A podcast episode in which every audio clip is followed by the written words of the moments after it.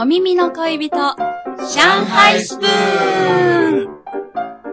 この番組は、六本木バニラムード、チャニーズ事務所の提供でお送りします。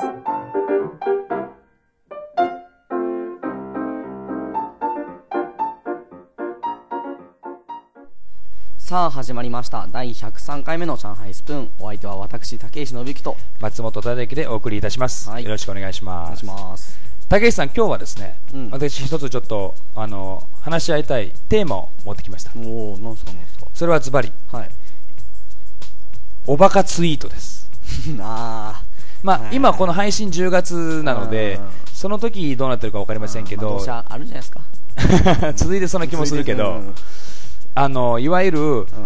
飲食店とかレストランとかで、うん。あの迷惑行為、うん。あるいは不衛生な行為をしてそれを写真に撮って、うん。えーネット上に公開すると、うん。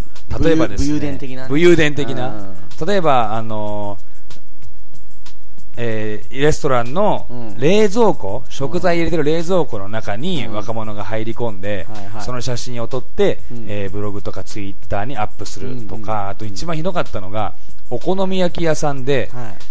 ソースとマヨネーズの容器を鼻に突っ込んでうんる写真、うん。それをなんかフェイスブックで。何が面白いんだって話ですけどね。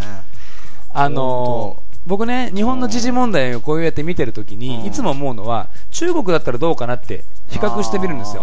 はいはい。中国だったらまあ起こり得ないなっていう事件が多かったりするんですけど、うんうんうん。これはその最たるもので、うん。中国ではないじゃないですか、そういうの。見ないね。見ないじゃないですか。うんだから、ここは日本の若者である、うん。そして中国に在住している若者でもある。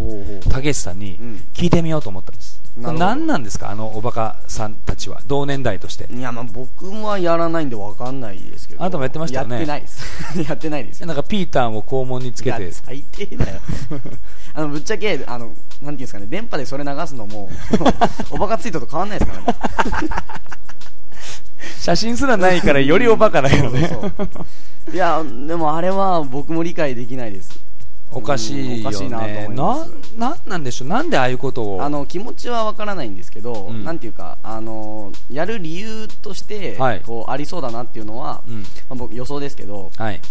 あの SNS がすごく全盛じゃないですかはい。でそういう、まあ、Twitter とか Facebook で、まあ、問題になってるじゃないですかで、まあ、そういう SNS 全盛の今そのなんていうんですかねいいねとか、うん。あのあとまあツイッターで言うと、えっと、これなんかいいツイートだみたいなリツイートっていうんですか、はいはいリツイート。を得ることがすごくステータスの一つになってるんですよね。ああ、要は、いいねいくつ集めたとか、そうそうそう。リツイート何個来たとか。うん。それが、まあ、すごくなんかこう喜びにつながってるなるほどっていうのね。があると思うんです。であそのでもみんなたくさんの人がやってるからなかなかいいねとかもらえないじゃないですか。だからちょっと過激なことをやってーはあはあは。みたいな。あ、じゃあ、あの、ある種自己顕示欲みたいな。そうそうそう。しかもそれが、あの、なかなかいいねもらえなくなってきて、過激、エスカレートしてそうそうそう。結果、ああいううん。迷惑行為みたいなのをやって目立とうとうんうん。してるみたいな。そうそうだから決。してまあ迷惑行為をしたいというような思いというわけではなくて、まあ、自己顕示欲っていうんですか？そういうのだと思うんですけどね。あのでもよく言われる、うん。最近の若い者はみたいなのあるじゃないですか、はいはい。で確かにまあ昔はえそういうのなかったでしょうけど、うんそういうのなんですねゆとり教育受けてるから今の子たちはうんうん。厳しさが足りないんだよとか、うんうん。そういう意見もありますけどそれについてはどうですか？いや俺それはまたちょっと違うんじゃないかなとね、今回のそのリツイリツイートじゃないとツイート問題とは、はい。うん、どういうあの今の若者はっていう話ってそれこそ何千年も前から言われ続けてるわあのね一説によるとエジプトのピラミッドの中の壁画に書かれてるらしいですよ。あそうなんですよ。最近の若者はみたいなフレーズが。そうそうそう。だからそれはお年をね召された方が言いたくなるフレーズの一つなんだと思うんですはい。そう。だから今の若者というよりはその今の若者を取り巻く環境あこの変化だどと思うんですよね。確かにあの、私の世代だと、うんいわゆるパソコンとか、うん。携帯がなくてうんうん。中学高校ぐらいになった世代うんうん。なので、今の若者とは絶対的に違うその時点で、うん俺ですらそうだから松本さんのね青春からしたらそのご飯を食べてそれをインターネットにアップするっていう作業が、まあ全然ねなかったなかったです。下地が、うん。うんだから最近僕ブログで上げたら竹内さんが女子大生みたいって言われましたけどね。いや一回びっくりしましたもんなんか、うん、そういう内容多くてまああのこの問題ですね、はい。あの後半もうん。引き続きちょっと討論させていただきたいと思いますので、はい。よろしくお願いしまお願いすします。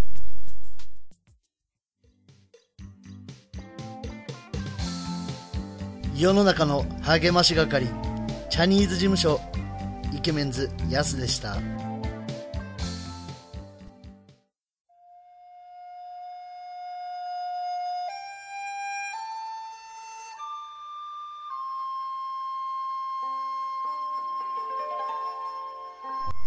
さあ始まりました。新コーナー。ここがいいよね。中国。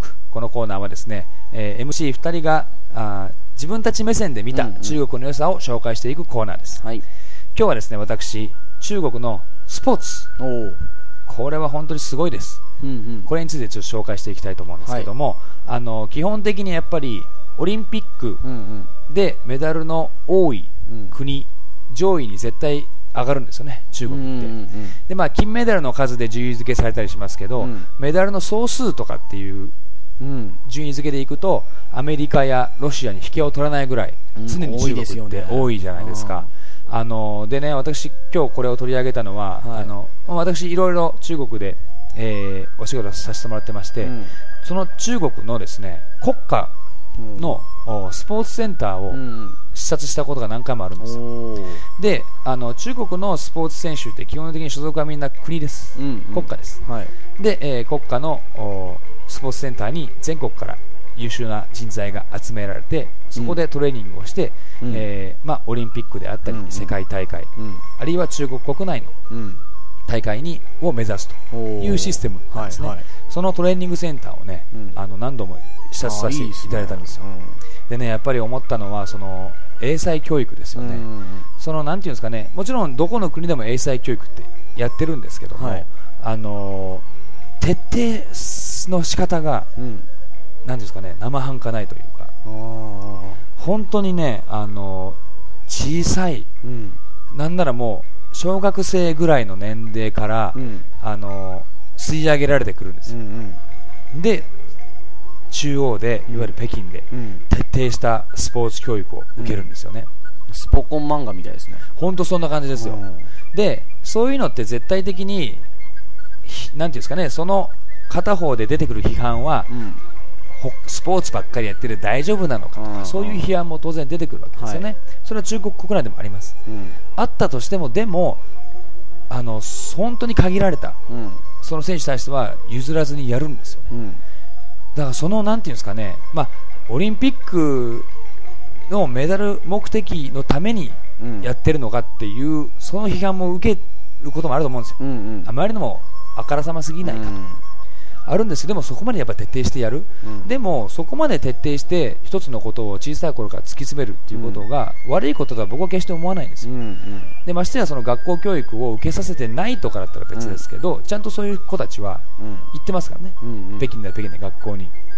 なのでやはりその国を挙げてのそういうシステムをちゃんと作ってあるところ、うん。でしかもあの優秀な人材は当然全国各地にいるわけですよね、うん。その発掘の、うん。いわゆるスカウト。スカウト。スカウトも、うん。それもねすごい発達してるんです。よ、だからあの13億人いると言われていて、えー全国に何十という省がうん。日本でいうと県が都道府県がありますけど、はい。その中から、ね、確実に優秀なスポーツの人材を吸い上げてきて、うん。で中央で育てて、うん。でやっぱり彼らにとっても当然それで非常に苦しい練習をして、でも世界大会あるいはオリンピックでメダルを取ったらまあやっぱり嬉しいわけですよ、うん。当たり前ですけど、まあそうですよね。もうスターですし、はい。ヒーロー、ヒロインですし、うん。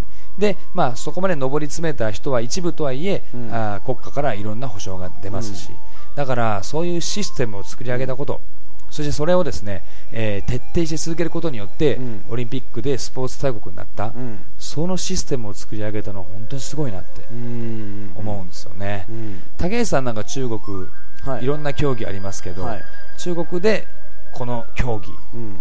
好きだなあるいは強いなって思うのって体操ですね。体操は強いですよ、はい。体操は強いですね、あのあのなんていうんですかね体操の団体とかであの中国と当たったりするとあきつと思います。ああ思うね、うん。思う思う、うん。僕、あの視察行った時も体操選手実際いましたけど、うん。会うとね本当16歳、7歳ぐらいから出れるじゃないですか、あれって。はい。で本当見た目にはね中学生かっていう感じの小さい子なんですけど、あのだから一瞬見た目であってうん。なんか子供かなって思っちゃうんですよ。でも実際には金メダリストとか 世界の。うんすごいですよね体操はね、うん。あとまあ当然中国ではお家芸の卓球もねうんすごいですバドミントンとかも強いですし、あのまあ、東京の、ね、オリンピックが決まったというのはありますけども、2020年はある意味では中国選手がどこまで、ね、うん。うんメダルを取れるのかっていうのも一つ注目したいなと思いますね。というわけで今日の「ここがいいよね中国」は。中国のスポーツについてうんお話しさせていただきました。はい。ありがとうございました。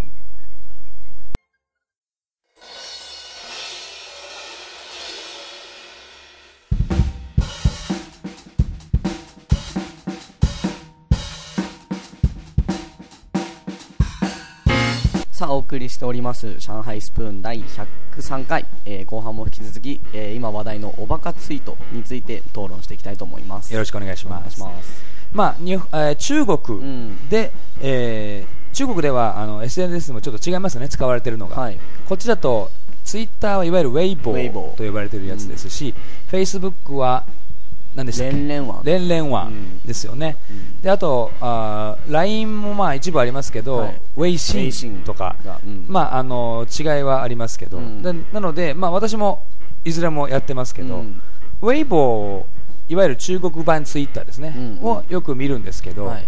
あのーまあ、やっぱりすないんですね、そういうのは。うんでそう考えたときに、うん。あのーじゃあ中国のうん。若者ってどんなツイートしてるのみたいな、うんうん逆に。うん。まあ、その問題にならないやつですよね、うんうん見てるとやっぱり多いのは、うん。あの就職問題とあか、ー。まあ、あの給料がどうとか、うんうん車が欲しい、うん新しい携帯欲しい iPhone 新しいの出たとか、海外旅行行きたいとか、はそういうのが多いですよね、うんうん。そういう意味ではやっぱりその、まあ、時代も国もうん経済状況も違いますから当然とはいえ、うん。あの若者のそういうツイートが、うん。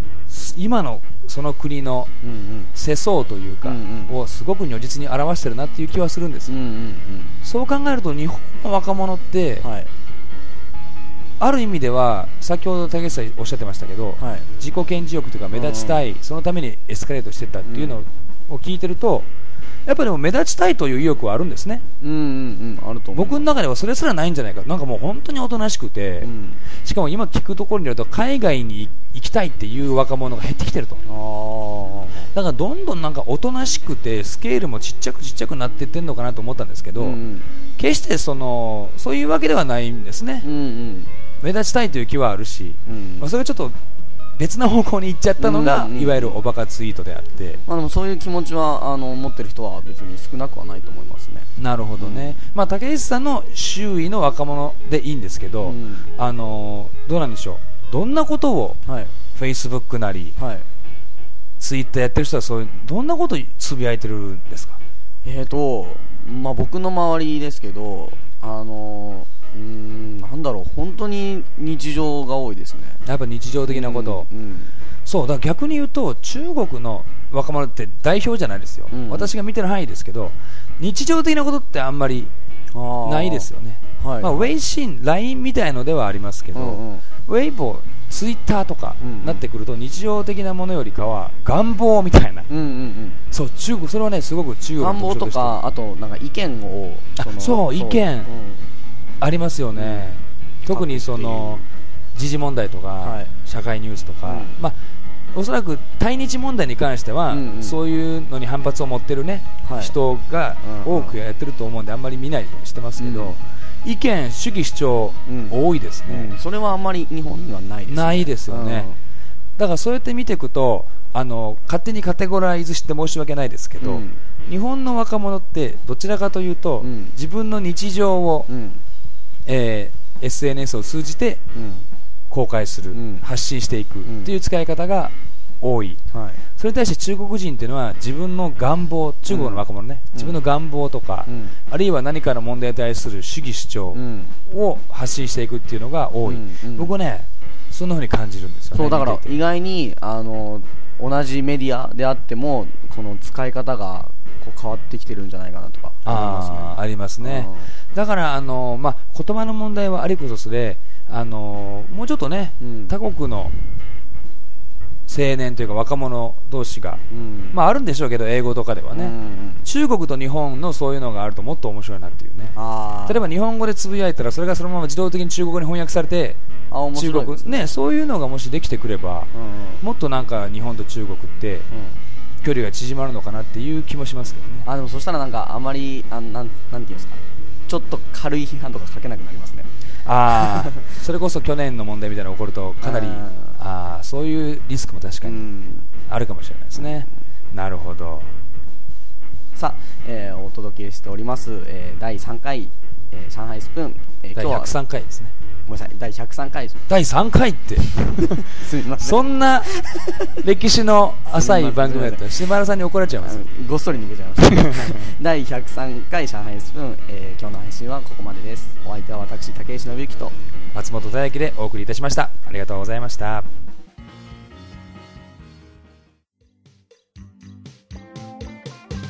よいよ親父ラッパーだよそうこ世の中の励まし係。俺のラップを聞いてみんながっかり。チャニーズ事務所。